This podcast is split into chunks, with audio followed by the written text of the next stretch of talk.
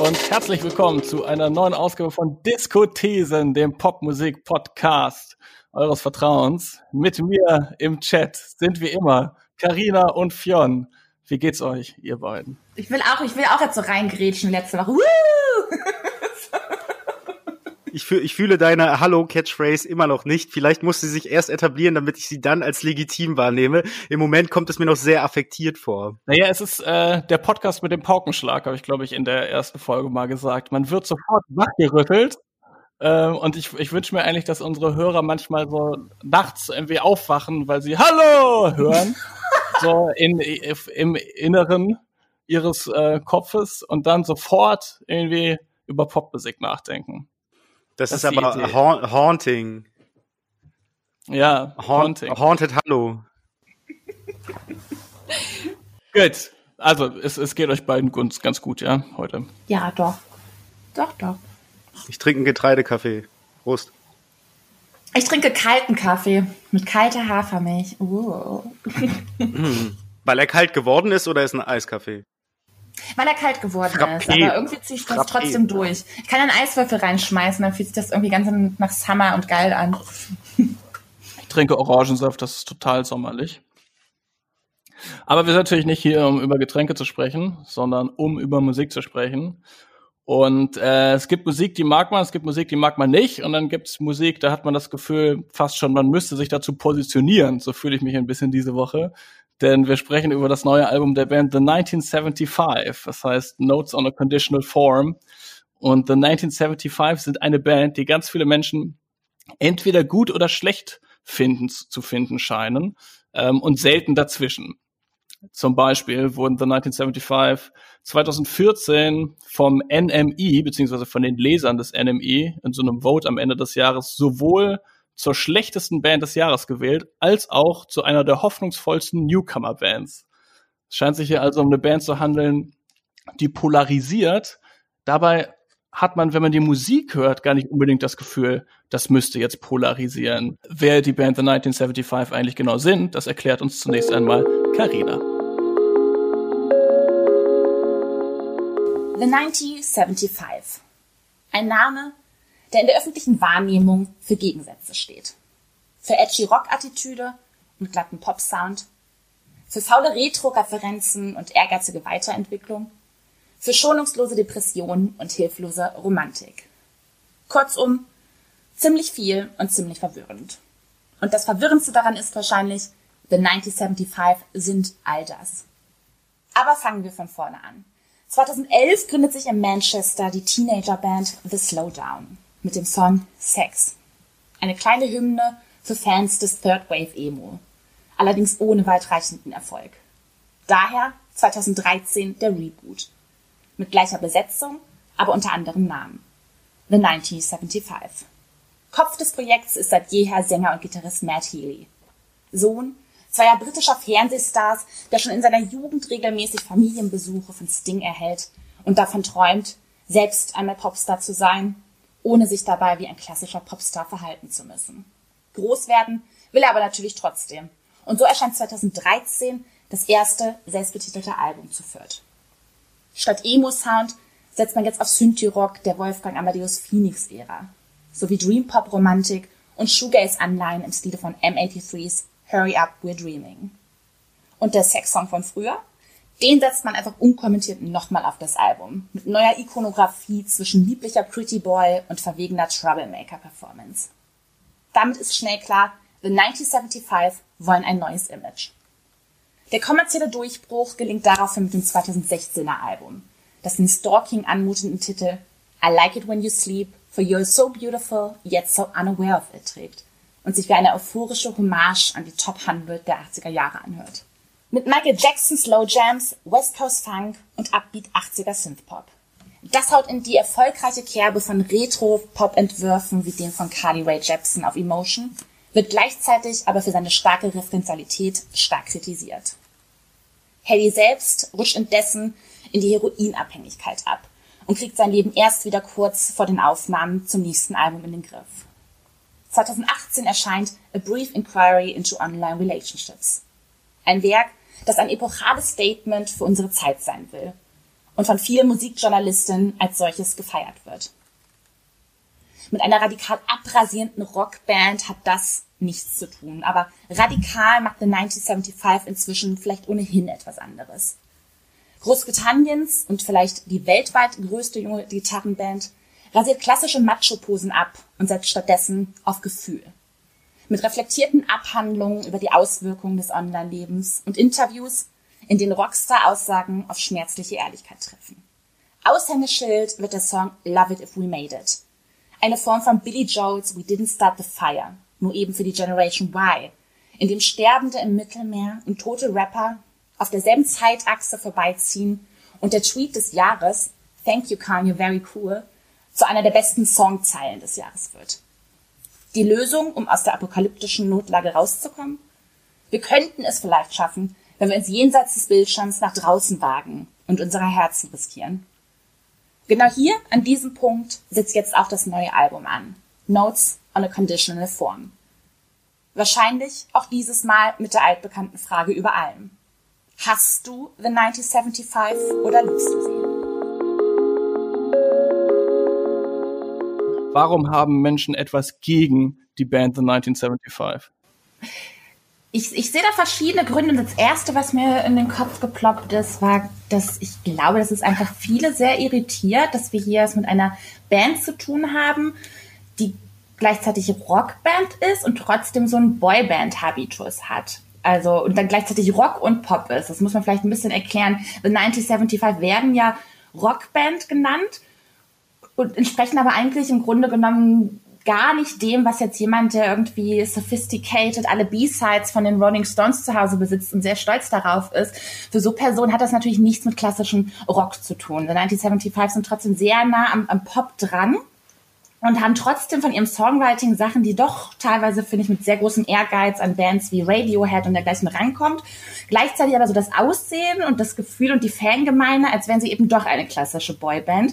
Ich glaube, das finden prinzipiell schon mal viele Menschen irgendwie ein bisschen schräg, die denken so, ah nee, das, das ist mir zu poppig oder zu teenyhaft durch diese Fangemeinde, die auch dahinter steht und irgendwie erstmal eine Abneigung entwickeln. Ist zunächst mein erster Gedanke. Ich lasse den auch erstmal so stehen, bevor ich zu meinen weiteren Punkten komme. Habt ihr, geht euch das da ähnlich oder seht ihr da was anderes? Ich glaube, ähm, es ist also auf der musikalischen Ebene ist es definitiv irgendwo ein streitbarer Faktor, weil sie halt nicht so richtig einortbar sind, zumindest was irgendwie seit ihrem Mainstream-Erfolg, wenn man das so deklarieren kann, äh, passiert ist. Ich glaube aber, das hängt auch sehr viel mit äh, dem Frontsänger und äh, führendem Songwriter zusammen, der abgesehen davon, wie er in der Band agiert als klassischer Frontmann, ist dieser Matthew Healy jemand, der irgendwie ziemlich viel großkotzig in Interviews und auf seinen Social Media Kanälen rumposaunt und daran können sich einige Menschen ziemlich stören. Das ist so ein bisschen mein Eindruck. Das kann sein und das, das, das macht vielleicht auch so ein bisschen aus, dass, sie, dass man sich schwierig irgendwo tatsächlich einordnen kann, weil das ist jetzt was, was vielleicht so ein klassischer Mainstream-Pop-Charts-Artist nicht macht, so dieses Rumposaunen und dieses leicht Pöbelhafte, so, da passen sie nicht richtig rein. So Left-Field-Pop stehen sie mit einem Bein drin, finde ich, dann sind sie trotzdem ein bisschen Rockband, aber eben auch nicht Charts-Rock wie irgendwie so Imagine Dragons oder so, aber auch nicht Classic Rock und das ist irgendwie, da ist von allem sowas drin, was es einfach schwer identifizierbar macht, finde ich. Und ich glaube, manche, wie gesagt, stoßen sich daran. Ähm, um das mal so zusammenzufassen, wie man das wahrnehmen kann, ist in meinen Augen, dass die Musik nicht so richtig zu der Haltung passt, die dieser Healy in der öffentlichen Wahrnehmung an den Tag legt. Das stimmt auch, ja. Mhm. Ich wollte noch einen Punkt machen, dass ich das gleichzeitig, glaube ich, noch hinzukommt. Diese Musik von The 1975, sie hat ja oftmals auch irgendwie so ein bisschen was, die spielt mit dieser 80er Pop-Kitsch-Geste. Und kennt ihr diese Leute, die, ich hatte neulich mit einer Freundin drüber gesprochen, mit der ich mich auch über Fiona Apple unterhalten habe. Diese Menschen, die zum Beispiel sagen so, Time of my life, ah, das hat mich noch nie in meinem Leben berührt, das ist total ekelhaft kitschig, so, das kannst du mir halt irgendwie, ich kann das immer nicht glauben. Und ich habe das Gefühl, das ist auch so ein bisschen das Ding bei diesen Sachen, dass es Menschen gibt, die die Pop, große Pop-Refrains als guilty pleasure empfinden und da irgendwie sich für schämen und sich prinzipiell erstmal davon distanzieren wollen. Du meinst so dieses Auskenner-Ding, dass es nicht cool ist? Ja, ganz genau. Das wird dann als uncool und so, ah nee, Quatsch, damit will ich nichts äh, am, am Hut haben. Das kann mir halt keiner erzählen. Oder irgendwie, wie das auch oft ist, so, ach, Michael Jackson bietet äh, simpler Drumbeat, aber der ist halt trotzdem einfach geil. Oder halt große Refrains, dass, dass viele das für zu abgeklatscht halten und sich vielleicht ein bisschen zu smart dafür fühlen. Ich persönlich bin mehr Team Hungry Eyes als Time of My Life. Ich finde Time of My Life zum Kotzen. Dann meine ich dich, genau dich jetzt schon. Genau. Aber Hungry, aber Hungry Eyes ist doch mindestens genauso cheesy. Das spielt mit demselben, absolut. Ja, also ich rede von cheesy, äh, kitsch, großem 80s Pub Refrain. Ich glaube, in The 1975, die lieben das einfach. Sehr schamlos teilweise. Und es gibt aber Menschen, die wollen das, glaube ich, lieber so unter, unter ihr Bettchen kehren und damit nichts zu tun haben wollen. Weißt du? Also, The 1975 scheint eine Band zu sein, die irgendwie zwischen den Stühlen sitzt. Sind sie jetzt äh, zu cool für die uncoole Musik, die sie machen, oder umgekehrt sind sie eine Rock- oder Popband? Und äh, wir haben jetzt schon mit Referenzen um uns geworfen. Deswegen möchte ich, um zu unserer nächsten Fragestellung zu kommen, einmal an den äh, Vergangenheitsmattes weiterleiten, der in einem Einspieler passenderweise über das Verhältnis der Popmusik zu ihrer Vergangenheit spricht. Wir haben nämlich ähm, mal wieder ein bisschen Pop-Theorie mitgebracht. Zum ersten Mal seit der Popmusikdefinition von Diederichsen in unserer ersten Folge. Diederichsen, mein Gott. Ähm, und bitte. Simon Reynolds Buch Retromania ist kein poptheoretisches Standardwerk. Es ist eher eine Streitschrift, die in ein ähnliches Horn bläst wie Kritik an der Postmoderne, die zum Beispiel der Literaturtheoretiker Frederick Jameson formuliert hat. Der Begriff der Postmoderne ist entstanden, als man mit Blick auf die Literatur festgestellt hat, dass neue Werke nicht mehr so sehr um Innovation und Erneuerung bemüht waren wie zuvor. Stattdessen, stellte man fest, wurde mit bereits dagewesenen Traditionen gespielt. Um diese Praxis nicht nur als Ideenlosigkeit zu verstehen, kann man sagen, dass die Postmoderne ein ästhetischer Pluralismus ist, in dem eben nicht mehr nur eine ästhetische Tradition dominiert, sondern viele Stile gleichzeitig stattfinden. Frederick Jameson sah das aber nicht so positiv. Er schrieb 1984 von einem Nostalgia-Mode, der die Stile vergangener Epochen wahllos kannibalisiere und befürchtete sogar, dass dadurch historische Zeitlichkeit an sich unterdrückt und aufgelöst wird. Nehmen wir als Beispiel dafür die Disco-Einflüsse, die wir in diesem Podcast in Dua Lipas Album Future Nostalgia gefunden haben. Dua Lipa erzählt in ihren Songs keine Geschichten, die in den 70ern spielen, und der Disco-Sound ist nach allen modernen Regeln der Kunst produziert, so dass er sich gut in unsere Zeit und unsere Hörgewohnheiten einfügt.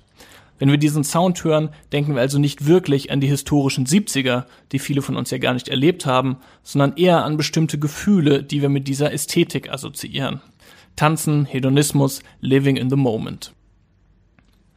Simon Reynolds findet, dass auch in der Popmusik fehlende Innovation ein Problem ist. Das beginnt, sagt er, Ende der 90er, nach einer letzten Kette von Entwicklungen, die damals durch die Einführung des Breakbeat in die britische Rave-Musik nochmal passiert war. Hardcore, Jungle, Drum and Bass, Garage, Two-Step. Danach Revivals, Reissues, Reunions. Als mögliche Gründe für diese Entwicklung nennt er den digitalen Musikvertrieb. Ein riesiger popmusikalischer Backkatalog ist für junge Leute verfügbar geworden, die sich davon inspirieren lassen. Außerdem natürlich ein wirtschaftliches Interesse an Reunions alter Bands und Reissues alter Platten und auch die Privatisierung des Musikhörens durch mobile Endgeräte. Reynolds erkennt an, dass es in der Popmusikgeschichte schon immer Revivals gegeben hat. Er nennt die Rolling Stones und ihre Bezüge zum Blues.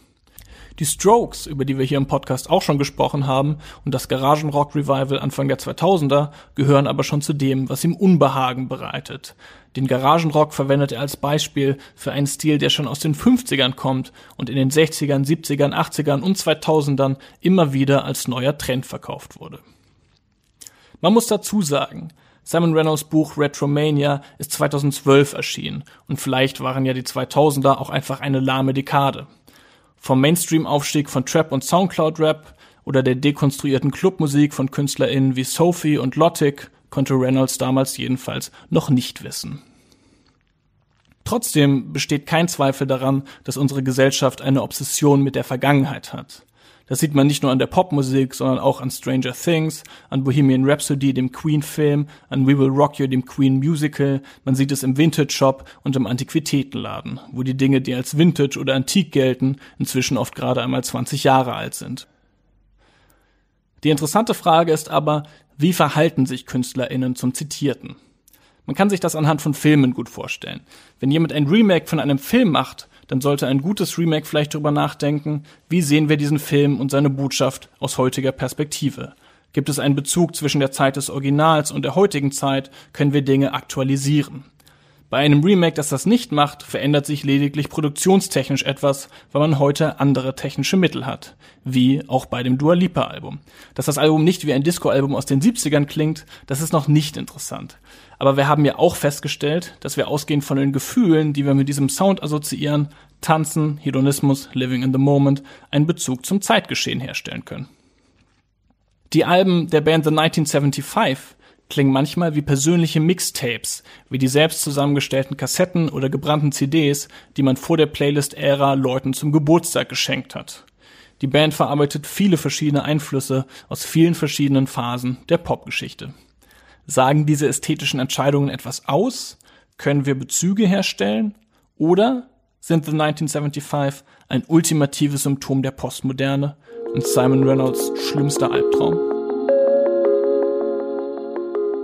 Was meint ihr? Wie viel Pose steckt in der Musik von The 1975? Drücken die etwas aus mit den Entscheidungen für bestimmte Zitate, die sie treffen, oder sind diese Retro-Momente einfach so ein bisschen so wie der geile abgewetzte Vintage-Sessel vom Flohmarkt, den man sich in die WG-Küche stellt, damit sie hip aussieht? Was meint ihr? Ich finde ehrlich gesagt, dass es genau beides ist. Und genau deswegen sitze ich eigentlich zwischen den Stühlen. Ich mag das ganz doll, aber gleichzeitig finde ich es ultra zum Kotzen. Alleine was ähm, der Haley in den Interviews gesagt hat, der wirft in jeder zweiten Frage mit irgendwelchen Bands und Artists und Musikära, Äras, Ären äh, um sich. Weißt du so, dann sagt er so, oh ja, hm, habe ich hier so ein bisschen Burial und äh, ich bin ja auch voll der Rave-Head und mach so minimalistische Rave-Head-Musik. Es hat mich voll an Hyperdub erinnert und ja, Sigur Ross auch, äh, äh, ja. Also es ist super affektiert, weil er halt eigentlich, weil er eigentlich die ganze Zeit wie so ein, wie so ein Pop-Lexikon wirken will und dann hörst du diese Musik und sie ist super generisch. das kann, also ich finde, man kann, man kann den da, man kann ihm richtig so äh, auf seine wahrscheinlich brand, brandneuen Chucks kotzen, auf den er wahrscheinlich hier erst gestern gekauft hat und dann seine Freunde drum gebeten hat, ah, tritt mir mal bitte auf die Schuhe, die sehen so, die sehen doch so neu aus, die müssten mehr used aussehen. Hass, Hass, Hass.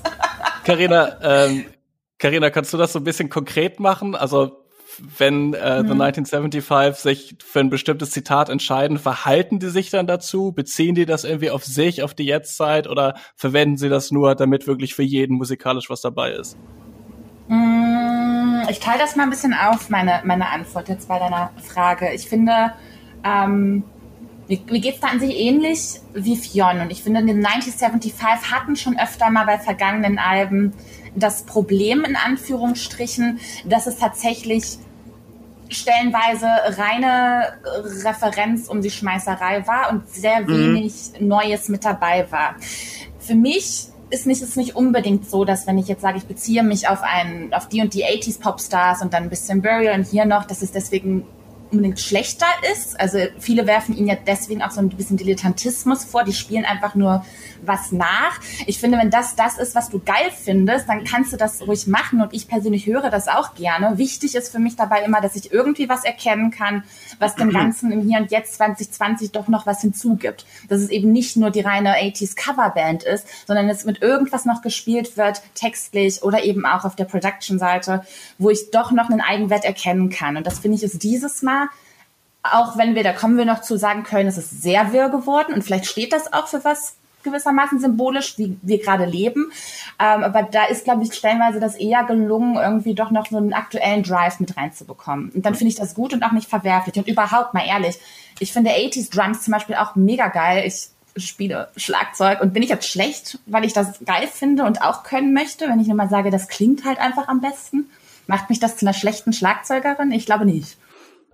Das, das eine ist ja das Handwerk und äh, das andere ist, ob man damit tatsächlich kreativ irgendwas anstellt. Ihr habt jetzt beide ähm, Burial genannt und das ist ganz interessant, weil da hatte ich ähm, so den Moment, äh, also ich glaube, dass die äh, Einflüsse, das ist ja vielleicht so ein bisschen eine musikalische Weiterentwicklung, dass hier relativ viel Elektronik drauf ist, die mhm. so, so ein bisschen Breakbeat-Elektronik.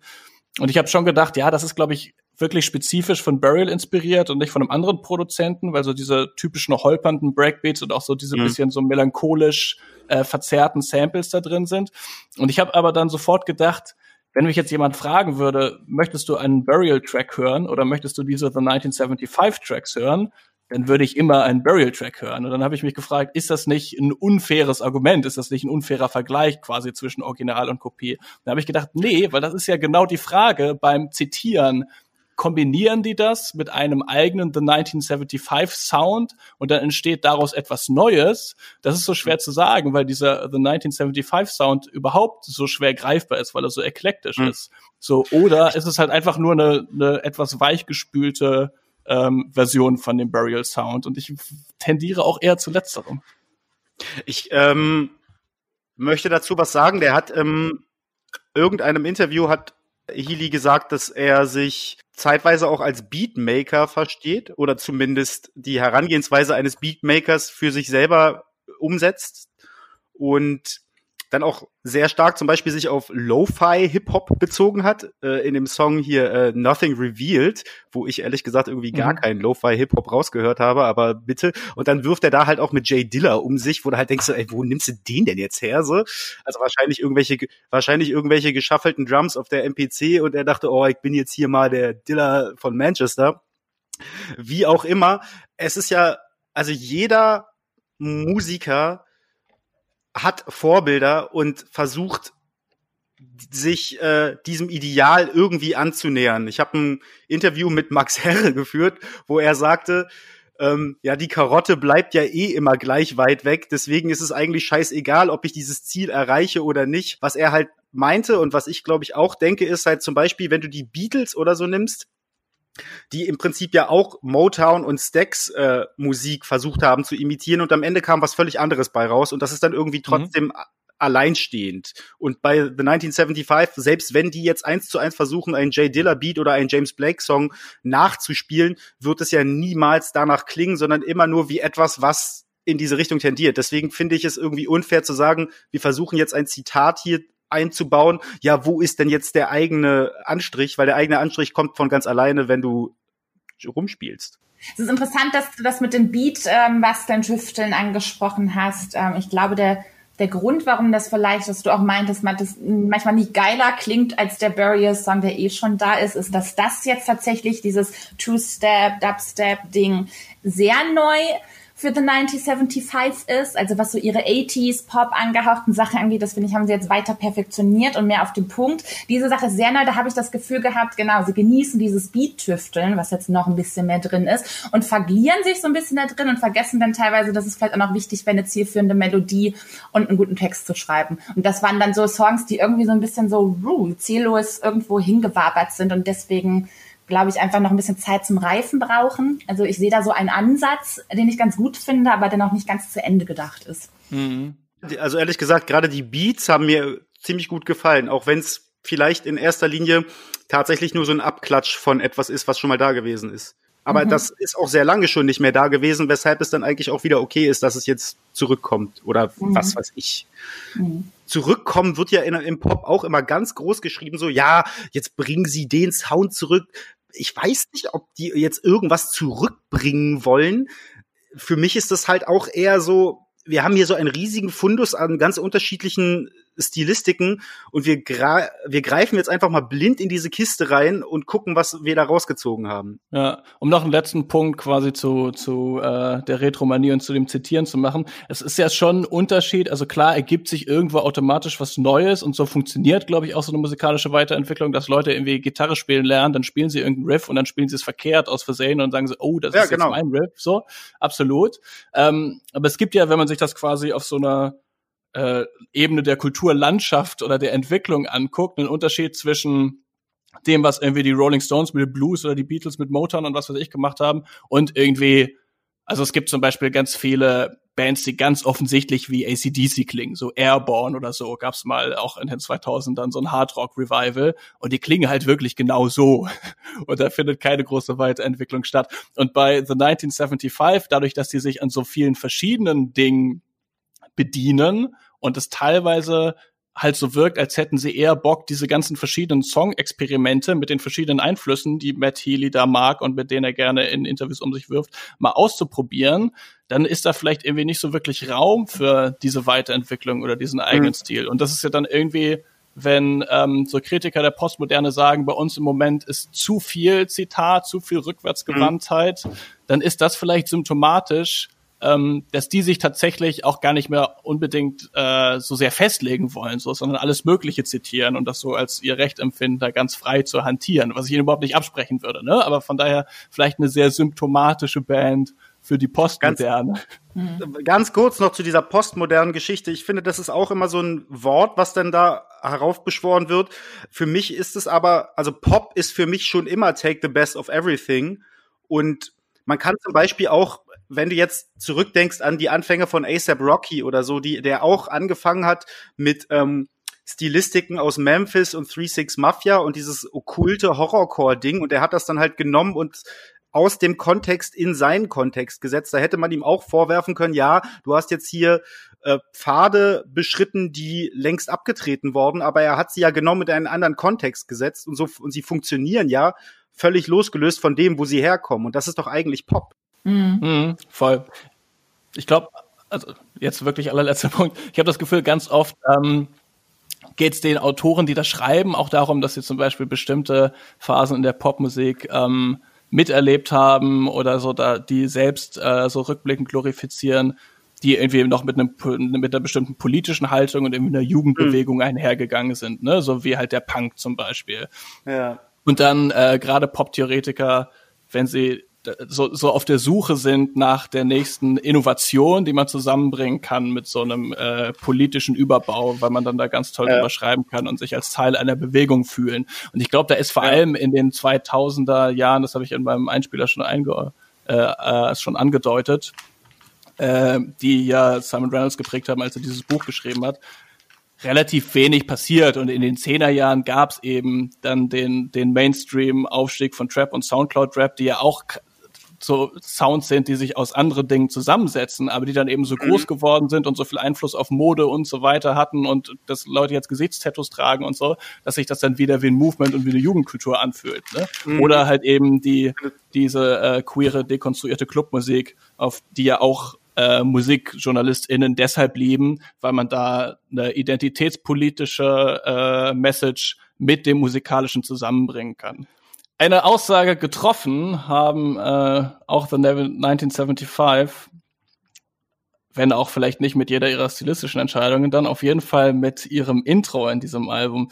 Es gab bisher auf jedem Album von The 1975 ein selbstbetiteltes Intro, das bisher immer dieselben Lyrics hatte, in denen es um einen Blowjob ging. Von daher war ich erstmal ganz froh, dass sie sich da mal für ein bisschen Abwechslung entschieden haben.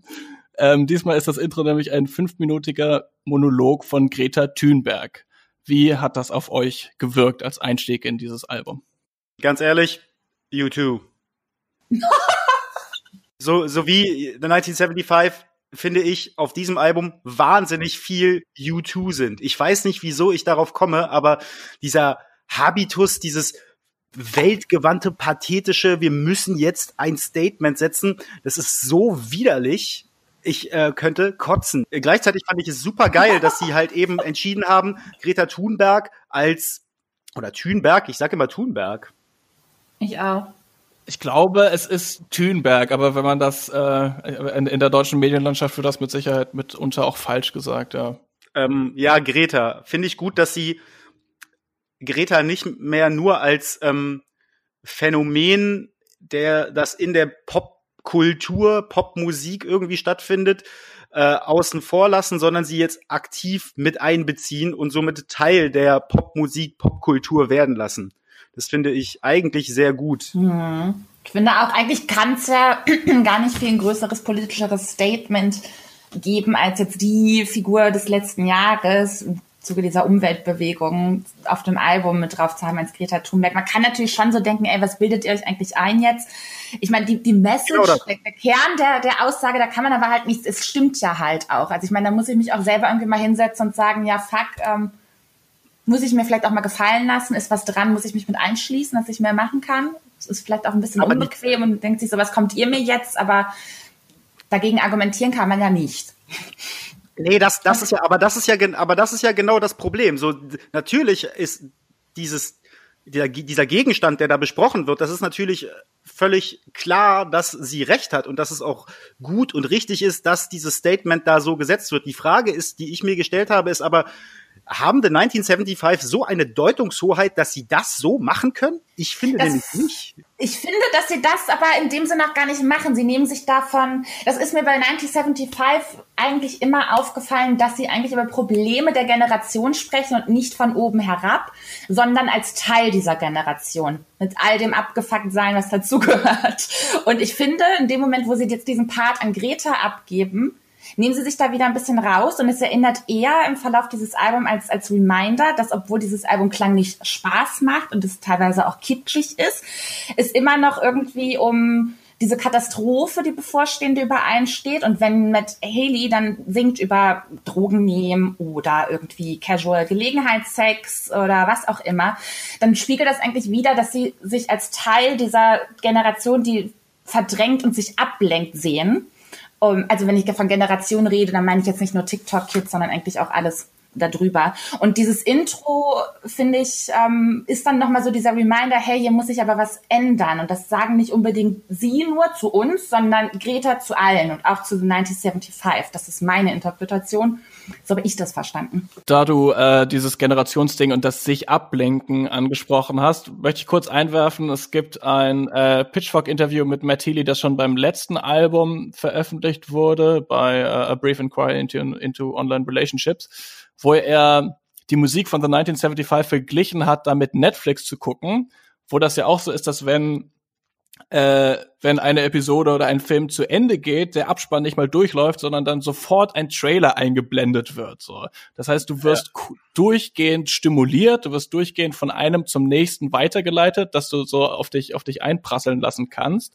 Und das ist nicht unbedingt ein äh, Gegenargument zum Retromanie-Vorwurf, aber das ist eigentlich schon die Metaebene. Ich glaube, dass äh, The 1975 ganz bewusst Musik für diese Generation, der sie selbst entstammen und die das auch geil finden, sich auf Netflix berieseln zu lassen selbst äh, und Musik machen wollen, die so funktioniert. Deswegen ist dieses Album auch 22 Tracks lang und sollte eigentlich auch schon viel früher nach dem vorherigen äh, Album erscheinen, dass man durchgehend mit immer unterschiedlichen Reizen stimuliert wird.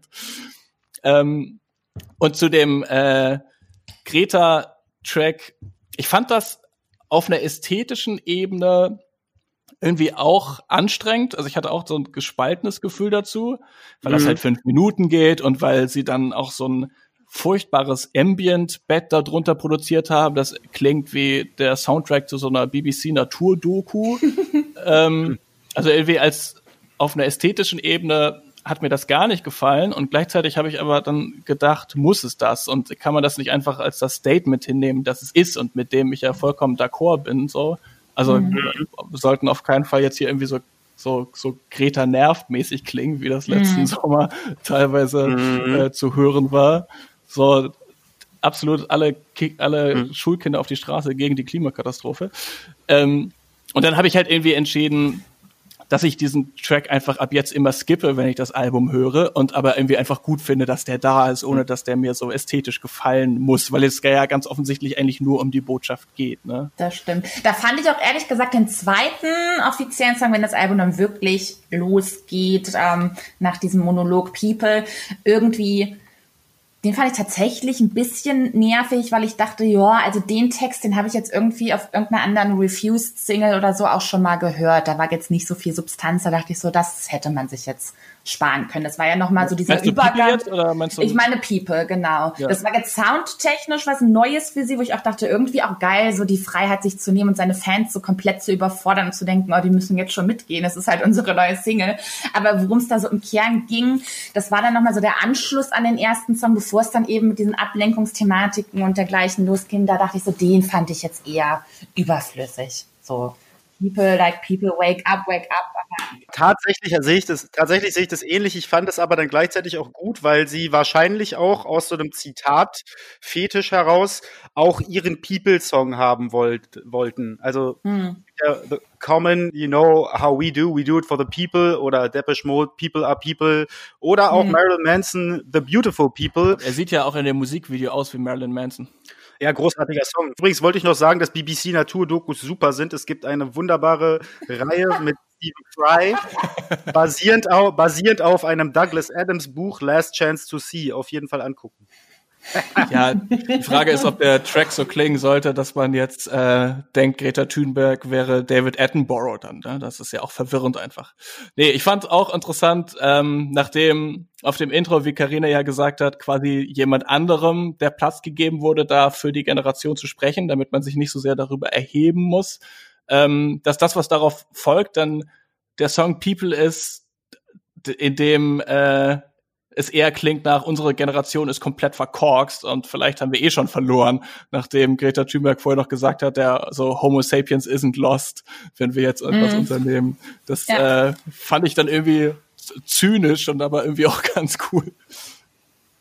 Ich fand es interessant, äh, die haben ja, der, der Song, der daran anschließt, heißt ja Music for Cars in Klammern, hier The End ich habe das so verstanden, dass es offensichtlich ein Album gibt, was vor Jahren schon angekündigt wurde, das Music for Cars heißt und das bis heute nicht erschienen ist. Ja. Und so gefühlt jedes Album, was jetzt von The 1975 seit der Ankündigung 2013, 14 erschienen ist, eigentlich also Fans warten auf Music for Cars und es ist dann jedes Mal nicht Music for Cars und dann sagen sie immer, ja, das ist jetzt der Vorbote, ja, das ist jetzt Teil 4 zu dem alles äh, bahnbrechenden Street-Banger-Album Music for Cars.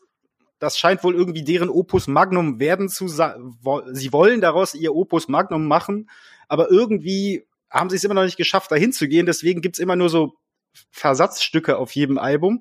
Was ich aber eigentlich ganz interessant finde, ist, dass dieses ganze Album, also das aktuelle jetzt, total die Kopfhörermusik ist. Ich habe parallel auch noch mal gegoogelt und äh, Matt Healy hat wohl an irgendeinem Punkt dann gesagt, nachdem Music for Cars äh, nie erscheinen wird, dass diese ganze Ära der ersten Alben von The 1975 jetzt als Music for Cars Ära. Aber genau das finde ich halt auch so super prätentiös an dieser Band, dass er halt, er kontextualisiert sein eigenes Werk von vornherein schon selber ein, mhm. wirft mit den Referenzen um sich, nimmt dir also auch gleich die Deutung und sagt dann aber auch gleich, das ist ein Body of Work, das in zehn Jahren als die Music for Cars Ära von The 1975 ähm, dastehen wird. Und das ist halt irgendwie schwierig, weil das ist ungefähr so, als würdest du kantmäßig kopernikanische Wände aus deiner eigenen Bubble heraustreten können und dann von außen mhm. betrachtet alles deuten. Und das ist mhm. einfach völlig drüber und arrogant. Er hat auch in irgendeinem Interview gesagt, dass The 1975 eigentlich die einzige Band aktuell sind, die sich Alternative Band nennen darf. Das ist jetzt schon immer nicht sagen, dass das Label war, wenn man mal ehrlich ist, ne? Ja, zumal keines der 1975 Alben meiner Meinung nach ein Album ist, was du wirklich auf Albumlänge durchhörst. Also das, die These steht jetzt einfach mal in den ja, Raum. Ich pick mir immer meinen 1975 Song, den ich liebe, offen gestanden, sei es Somebody Else oder ähm, Love It If We Made It, den pick ich mir raus und den knall ich mir in meine Playlist und den liebe ich auch in zehn Jahren vielleicht noch, aber ich höre mir nie das ganze Album an. Pass auf, bevor wir ähm, genau auf die Songs äh, eingehen, habe ich noch was vorbereitet. ich dachte nämlich, ähm, ich dachte mir nämlich, man kann ja bei The 1975 Alben mit Referenzen wunderbar um sich werfen. Wir haben das auch schon teilweise getan. Wir haben auch gesagt, dass Matt Healy das selbst macht. Und das ist etwas, was wir gerne tun, was MusikjournalistInnen im Allgemeinen gerne tun. Ähm, aber auch so ein bisschen das Problem immer mit sich birgt, wenn der Hörer, die Hörerin, der Leser, die Leserin die Referenz nicht kennt, dann sagt das eigentlich nichts über die Musik aus. Deshalb, und weil The 1975 einem das so offensichtlich machen, dass man sich teilweise schon wieder doof dabei vorkommt, ähm, deshalb dachte ich mir, ich sammle einfach mal aus diversen Musikmagazinen die Referenzen zusammen, die zu diesem neuen Album gedroppt wurden und trage die jetzt vor. und dann haben wir und dann haben wir den Part aus dem Weg. Also das ist äh, zusammengesammelt aus Stereogum, aus dem britischen Musikmagazin äh, Clash, aus dem Text für den Spiegel, den Julia Lorenz geschrieben hat, liebe Grüße, äh, aus dem US Rolling Stone und aus einem äh, wirklich wütenden Verriss, der im Independent erschienen ist. Also, Frail State of Mind klingt, als wäre Burial Pop-Produzent geworden. Nothing Revealed klingt wie ein Song, auf dem Nora Jones und Kanye West kollaborieren würden. The End Music for Cars klingt wie der Soundtrack zu einem Legend of Zelda Spiel. Roadkill klingt, als hätten Wilco und Fleetwood Mac einen Truckstop Rock Song geschrieben. People klingt laut dem Rolling Stone nach den Nine Inch Nails, laut dem Independent aber nach Fugazi. Und If You're Too Shy, Let Me Know klingt nach der perfekten Mischung aus Phil Collins und Duran Duran steht im Spiegel. Und im Independent steht, es sei bei Everybody Wants to Rule the World von Tears for Fears geklaut. Und wenn ich noch einen hinzufügen müsste, ich äh, fand, dass Jesus Christ 2005 so klingt wie I'm on Fire von Bruce Springsteen in der Coverversion von Heather Nova. Habt ihr auch noch einen? Lass dich kurz überlegen. das ist ein lustiges Spiel. Aber letzten Endes ist es ja genauso bescheuert, wie wenn The 1975, das muss man jetzt mal sagen, Namen über Namen in den Raum werfen. Es ist doch eigentlich genauso bescheuert, sich als Musikjournalistin jetzt hinzusetzen, ähm, wie es jetzt beim Rolling Stone so getan wurde, und dieses Spiel mitzuspielen und zu zeigen, welche Bands man jetzt alle kennt, die man daraus hört. Also bis ins das Maximum zu treiben. Dieses Spiel ist ja eigentlich genauso beknackt. Genau, also ich wollte jetzt, ich wollte jetzt nicht so, nicht offensichtlich die Leute dissen, die diese Texte geschrieben haben, aber das wollte ich ja im Prinzip mit diesem Segment ausdrücken. Fionn, du hast schon erwähnt, ähm, dass bei äh, If You're Too Shy du auch eindeutig eine Referenz gesehen hast. Trotzdem hat dir der Song gut gefallen. Und ich glaube, eines der Dinge, die Menschen an The 1975 mögen, ist eben auch ähm, so die Melodik, dass das irgendwie catchy ist. Ich glaube, auch wenn die ganz offensichtlich Sachen kopieren, muss man ihnen trotzdem lassen, lassen, dass die Sachen gut kopiert sind, dass sie irgendwo gute Songwriter sind mit eingängigen Refrains, die Matt Healy ja dann auch immer so singt, als wäre er gerade kurz vorm Orgasmus und irgendwie mit sehr viel Emotion auflädt. Deswegen, um doch mal auf einer auf einer positiven Note weiterzumachen, was waren denn, was das betrifft, so melodisch eure Highlights auf diesem Album, wo ihr irgendwie nicht anders konntet, als mitzusingen? Ich glaube, ich habe es schon gesagt, mir, mir, mir haben die ähm, Beats sehr gut gefallen. Also gerade die Sachen, die eher untypisch für 1975 waren, wie zum Beispiel I think there's something uh, you should know oder ähm, das Nothing Revealed eigentlich auch. Äh, eher so diese beatlastigen Sachen fand ich äh, spannend. Das war weil das hat mich so ein bisschen an diesen Ansatz von The Neighborhood erinnert, die vor vier, fünf Jahren versucht, versucht haben, äh, diese Mixtape-Kultur, die es damals im Hip-Hop noch ganz stark gab, für sich als äh, Rockband zu infiltrieren und umzusetzen. Und ich habe immer gedacht, dass das eigentlich so ein Moment wäre, wie man als Rockband in dieser Zeit, wo Rock irgendwie in einer Sinnkrise steckt, sich wieder relevant machen kann. Nicht, dass man unbedingt mit Rappern arbeiten muss, aber dass man eben so dieses diverse und verflüchtigte und skizzenhafte für sich infiltriert und dann einfach rausballert. Weil ich hatte immer das Gefühl, dass bei Rock wird ganz viel immer mit Konzept gearbeitet und es muss immer ganz doll in einem bestimmten in einer bestimmten Form stattfinden und es muss sich immer ganz viel Gedanken gemacht werden und so funktioniert aber Musik ja gar nicht und so wird Musik ja heutzutage auch fast gar nicht mehr produziert. Also auch Fiona Apple haben wir ja schon in der vor ein paar Folgen festgestellt, hat über Jahre einfach nur Songs gesammelt. Stimmt. Was machen eigentlich The Neighborhood, frage ich mich gerade am Rande bemerkt. Ich versuche ich versuch meine Songs jetzt mal einfach kurz und knackig das auf den Punkt zu bringen. Ich, für mich ist If You're Too Shy, Let Me Know klar, ist ein absoluter 80s Throwback-Song und mit so. New Wave Vibes, aber ich liebe dieses Saxophon-Solo, auch Saxopholo genannt am Ende. Es ist einfach ein unfassbarer Knaller und zwischendrin, es ist diese Art von Song, wie gesagt, die so kitschig ist, aber du willst einfach mitschunkeln. Dann hat mir sehr gut gefallen, ehrlicherweise, What Should I Say mit diesem elektronisch pulsierenden Beat und diesen strangen mhm. Stimmverfremdungen. Das ist irgendwie gleichzeitig elektronisch, aber auch ein knaller Popsong. Und Phrase State of Mind, ähm, dieses Burial-Ding, was wir schon angesprochen haben, das eigentlich so ein, so ein Pop-Ding über so einen pulsierenden Two-Step-Rhythmus.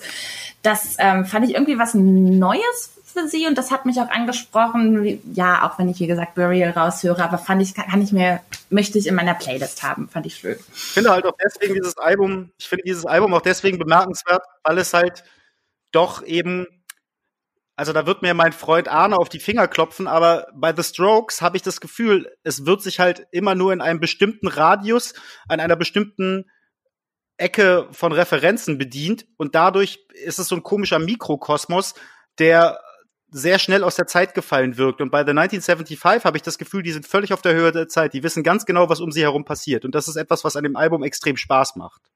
Äh, in puncto Burial-Einflüsse möchte ich noch einmal Shiny Collarbone erwähnen. Der hat auch so eine schöne holpernde Rhythmik. Wobei natürlich, also bei Burial, kurzer Exkurs, äh, kommt die Rhythmik, also zum einen natürlich daher, dass das verlangsamte Drum Breaks sind, wie in dieser ganzen 90er Jahre Breakbeat Rave Mucke, aber der hat auch vor allem am Anfang um das Album Untrue eine Audiowerkstatt ohne Raster verwendet. Also der hat die Drums immer so nach Augenmaß auf den Takt geschoben. Und dadurch sind die frühen Burial-Sachen so, so ein bisschen holpernd und aber auch irgendwie besonders schön groovend dadurch.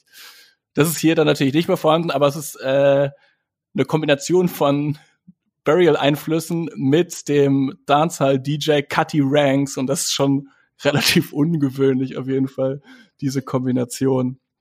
Ähm, mein Lieblingssong und ich glaube auch der einzige Song, der mir so richtig gut gefallen hat, ehrlich gesagt, also der einzige Song, der es in meine Playlist schaffen wird, ist tatsächlich ähm, Jesus Christ 2005, diese, dieses Folk-Duett mit Phoebe Bridgers. Fragt mich nicht warum, aber das hat mich im Herzen berührt. Ja, Frail State of Mind und I Think There's Something You Should uh, Know, das sind die beiden, die in meiner Playlist gelandet sind. Mir ist jetzt im Laufe des Gesprächs nochmal aufgefallen, dass ich dieses Album, obwohl ich das genauso geil finden möchte, wie Fionn das vorhin beschrieben hat, teilweise doch eben sehr wirr und chaotisch ist und von allem etwas abgreift.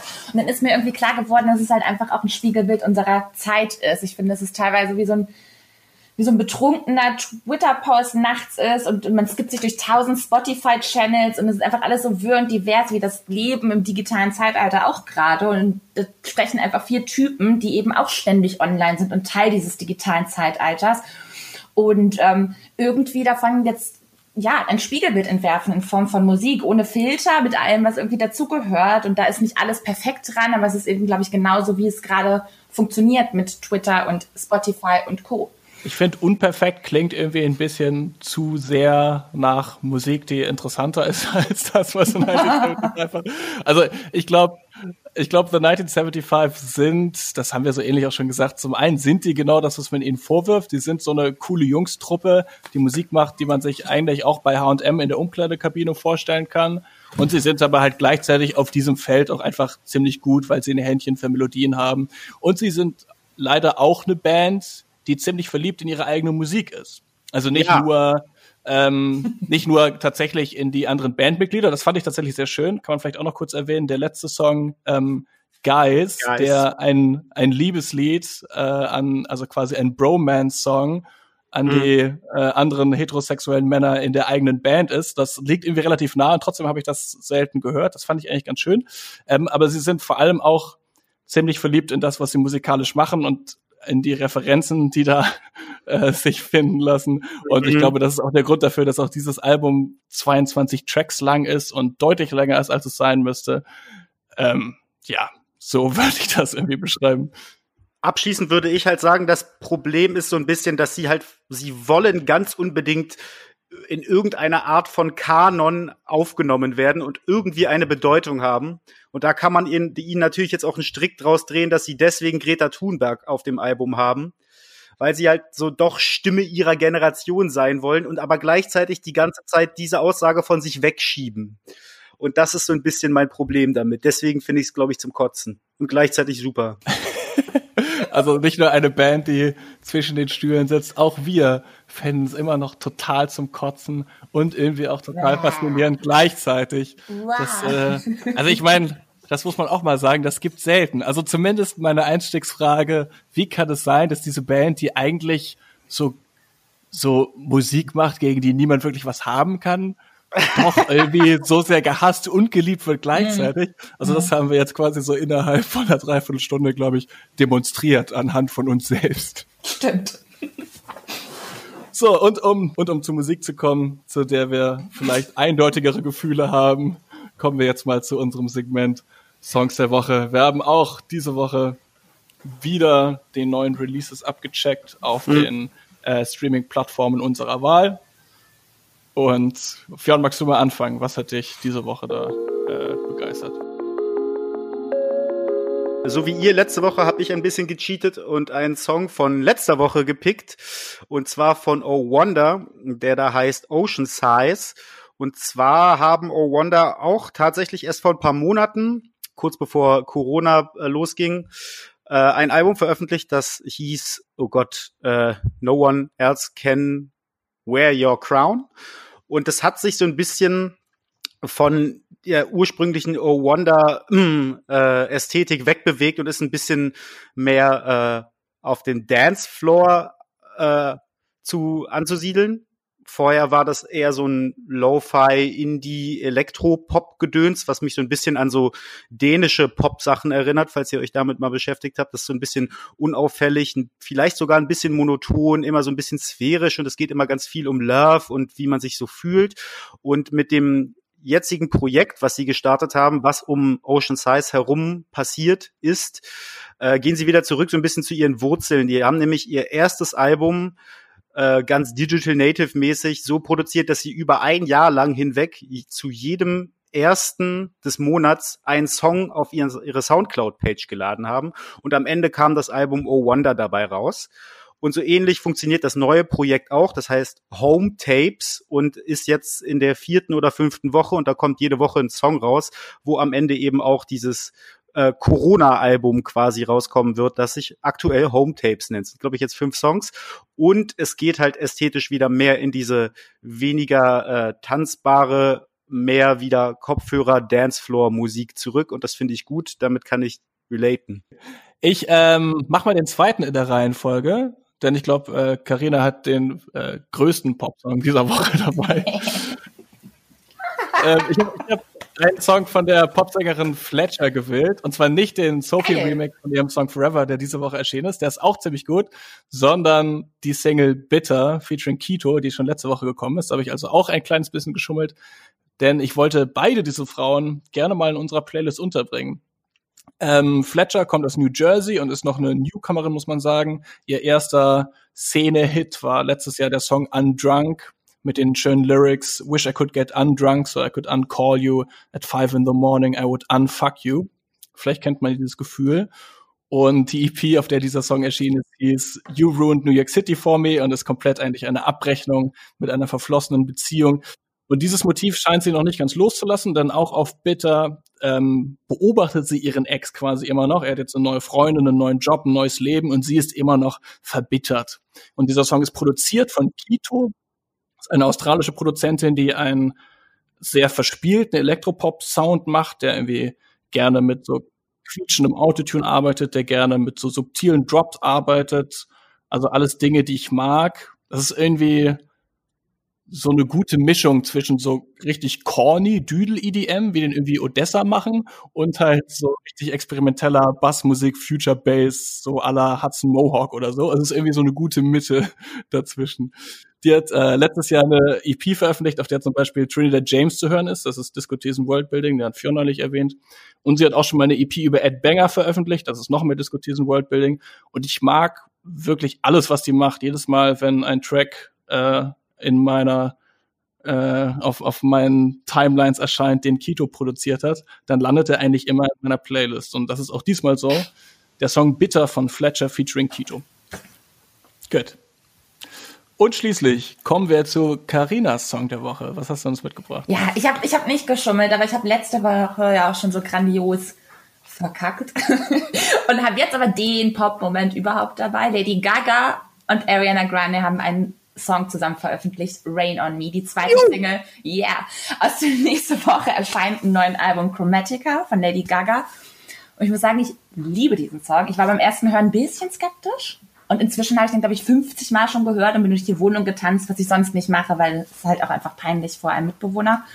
Und jetzt könnte man sich fragen, passt das so richtig zusammen, so, weil Ariana Grande, die steht ja eher so für dieses süßlichere Seite der Weiblichkeit und Lady Gaga, ich meine, gibt es außer Beyoncé jemanden, der cooler ist als Lady Gaga, aber ist eine andere Frage und am Ende erübrigt die sich Rihanna. auch. Ja, ja ich finde, also ich habe schon auch meine Probleme mit Lady Gaga, aber da werden wir dann äh, nächste Woche drüber sprechen. Das ist also, ja gut, dann habe ich hab jetzt schon, schon die Überleitung Probleme zur nächsten Woche geschaffen. Damn. Jedenfalls, passt es am Ende, das ist ja die eigentliche Frage, wahnsinnig gut. Denn veröffentlicht haben sie einen völlig losgelösten Dance-Pop-Track mit gigantischer Hook und Aufbau im Pre-Chorus. Und ähm, das passt vor allem deswegen so gut zusammen, glaube ich, weil beide immer noch dabei sind, ein sehr schweres Trauma zu überwinden. Ähm, ich teaser das nochmal ganz kurz an. 2014 hat Lady Gaga enthüllt, dass sie im Alter von 19 Jahren vergewaltigt wurde und seither an einer Krankheit leidet, ähm, die aufgrund psychischer Belastungen zu ähm, einer veränderten Schmerzverarbeitung führt. Also das, da spielt Müdigkeit und Kopfschmerzen eine Rolle. Und ich meine, Ariana Grande haben wir tragischerweise sowieso sehr öffentlich mitbekommen. Ähm, musste 2016 erleben, dass ein Attentäter bei ihrem Manchester-Konzert äh, eine Bombe hat hochgehen lassen und 22 Menschen getötet hat. Dann ist ein Jahr später noch ihr Freund Mac Miller an einer versehentlichen Überdosis gestorben. Jedenfalls haben sich diese beiden Frauen irgendwie angefreundet und vermutlich jede für sich irgendwie einen Heilungsprozess durchgemacht und beide schöpfen jetzt aber diesen Powerhouse Stevens Song mit Rain on Me nochmal irgendwie zu zweit Kraft aus diesem gemeinsamen Song. Und das ist irgendwie unfassbar ergreifend und man merkt, dass sich daraus irgendwie so eine Energy in dem Song entwickelt. Und ähm, ja, entstanden ist, wie gesagt, ein 90s House-Pop-Song mit richtig großer Melodie, der eigentlich in erster Linie feiert, dass man trotz allem irgendwie am Leben ist. Und ich finde, das ist keine extrem diepe Message, aber das macht halt irgendwie, dadurch, dass ich spüre und fühle und das auch mitfeiern will, macht das halt einfach irgendwie ein Smash-It in dem Fall für mich aus. Und ich, ich glaube, wir werden es nächste Woche sehen. Ich glaube, das wird gut, gut charten, das Ding. Für mich ist komm, es ein Smash-It. Kommt Maximum Pop jetzt doch zurück? das ist eine andere Art. Das ist Maximum Pop, das stimmt. Aber ähm, ich finde den, den Song an sich, ähm, während jetzt dieser Katy Perry Song letzte Woche schon so ein bisschen eher ähm, sehr auf der easy listening Ebene geblieben ist. Es gab auch so ein paar weirde Momente in diesem Song, die irgendwie auch ein bisschen angeeckt haben, als zum Beispiel dieser dieser Gaga-Part in der Bridge kam mit diesem Vogue-Talk. Ich habe gedacht, ist das richtig so Madonna Vogue Talk oder ist das teilweise schon so ein bisschen das, was diese Trans-Leute in den 90ern gemacht haben? Kennt ihr das noch, diese Typen, die auf einmal irgendwie dann so, mm. So reinquatschen und so Inspiration Talks halten? Und denkst dir so, what the fuck, das macht sie irgendwie auch so ein bisschen. Das fand ich nicht nur straight Pop, wie das irgendwie Firework-Style ist. Aber eigentlich geht es im Grunde auch gar nicht um Katy Perry gerade. für mich war irgendwie auch diese Lady Gaga Ari Single, also ich fand die auch äh, sehr gut und ist, ich würde auf jeden Fall sagen, das ist ein Grower. Beim ersten Mal war ich auch so, hm, und beim dritten Mal hören habe ich es dann schon sehr gefühlt. Ähm, und fand die auch besser als die erste Single auf jeden Fall, als äh, Stupid Love. Und ich fand, dass das irgendwie ein anderer Disco, ein anderes Disco-Zitat ist als auf zum Beispiel Dua Lipa. Ich kann das jetzt gar nicht so wirklich äh, in kluge Worte fassen, aber es hat mich so ein bisschen erinnert an Songs, die in den 2000ern, wenn ich eine Bravo-Hits-CD hatte. Ja. Und so auf Track 16, 17, 18 von der CD kam immer so ein bisschen so die Elektronika-Tracks, die Techno-Tracks, ne? Ja. Und da waren dann irgendwie die Global DJs drauf oder so. Es hat mich vom Sound her an etwas erinnert, was ich da finden würde. Mhm. Also so, eine, so, so eine spätere, weiterverarbeitete Form von Disco-House, keine Richtig. Ahnung. Und da ich mich ja auch super gerne auf The Dome CDs von 2002 beziehe, ist das natürlich, macht das total Sinn, dass ich das gut finde. Also, ja. Lady Gaga, äh. Ariana Grande, spreche das richtig aus? Egal. Rain on Me. Da fühlen wir alle unsere Jugend zurückkommen. Das ist doch das Tolle an der Retromanie, von der wir äh, anfangs gesprochen haben, dass alle von uns im Abstand von 20 Jahren ihre Jugend noch ein zweites Mal feiern können. Hey! Und damit freuen wir uns auf nächste Woche, wenn wir über Lady Gaga sprechen und äh, über Sounds, die Karina und ich auf The Dome und Bravo Hits CDs gehört haben, damals, als wir äh, in unseren Kinderzimmern saßen. Da habe ich schon meine Bravo-Hits verkauft. ich hoffe, ihr freut euch drauf. Bis nächste Woche. Ganz liebe Grüße. Tschüss. Ciao. Die Grüße.